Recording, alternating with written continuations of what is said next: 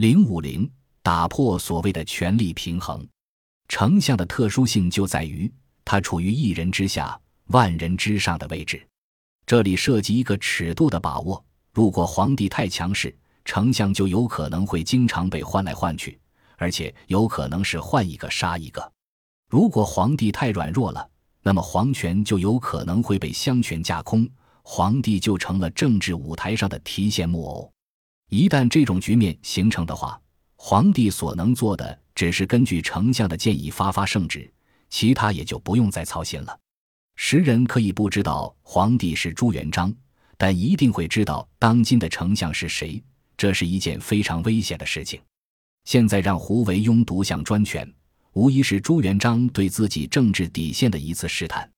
他这么做，就像是一对貌合神离者用假象掩饰他们危机四伏的婚姻。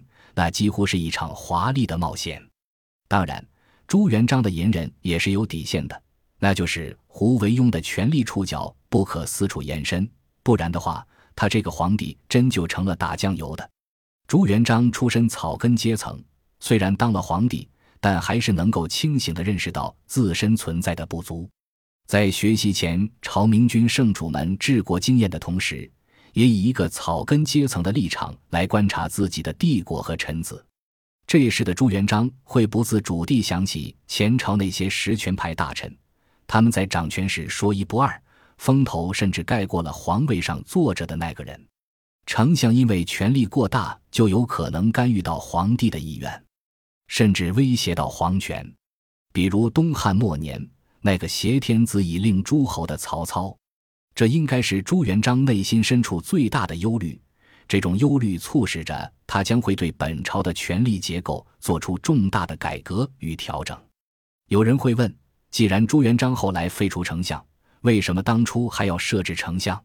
其实朱元璋当初这么做也是有苦衷的，至少在他心里有三方面考虑：一是形势的需要，朱明王朝刚刚建制，百废待兴。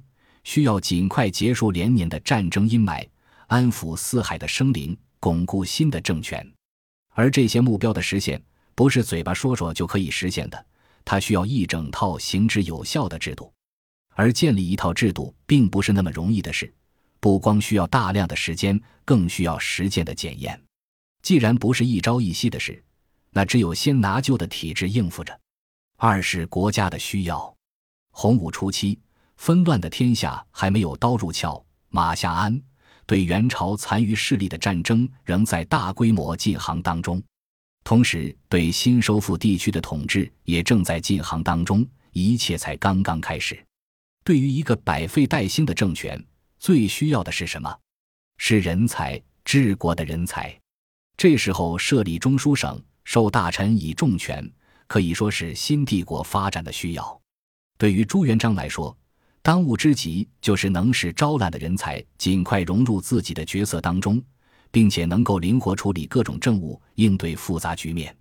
同时，这种做法也摆明了朱元璋对大臣们的一种姿态：大家都是从刀光剑影中一路拼杀过来，我们同当患难，同享富贵。作为建国皇帝，这种姿态一定是要有的，无论是出于真心也好，虚意也罢。这样容易形成上下齐心、君臣携手共成伟业的良好局面。三是个人的需要。朱元璋当皇帝的时间不长，随着帝国疆域的急剧扩张，原有的统治经验已经无法满足现实的需求。在一段时间内，朱元璋还没有能力单独有效地处理国家事务。在这种情况下，他所需要的是一个治国的帮手。更何况。在帝国的创业阶段，那些文武大臣们都曾经立下赫赫功勋。朱元璋所要做的，就是根据他们每个人的功勋、才具和特点，授以高官显职，以平衡权力集团之间的利益。在新政权建立的初期，官僚集团的权势过重，中央权力分散是特殊历史时期的必经阶段。从胡惟庸位极人臣之日起。朱元璋所张开的那张权力大网，已经到了逐步收紧的时刻。在巩固政权时，朱元璋更多的表现人性冷酷的一面，制造了大量的冤假错案，也杀了一些该杀和不该杀的人。有人私下议论说他对生命、对人的生存权利、人的自尊采取的是见识和蔑视的态度。朱元璋当然不能认同这种观点。他们不是自己，又怎知他内心深藏的那份忧惧不安？正是这种不安，让他在很多时候表现出一种喜怒无常的状态，变得怀疑一切。在他这个皇帝看来，体制内的忠臣良民太少，每个人的眼睛里都写着欲望二字。他们在寻找一切机会蚕食自己所开创的基业。正因为如此，他才要从肉体上将他们逐一消灭。杀人对朱元璋来说是一件很随意的事，心之所至，流血千尺。这种残忍的性格与他早期的游民经历不无关系。